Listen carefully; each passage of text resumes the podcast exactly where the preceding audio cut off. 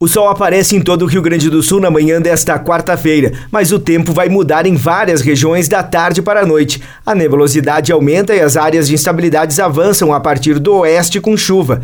Também teremos precipitação em quase todo o estado até o final do dia.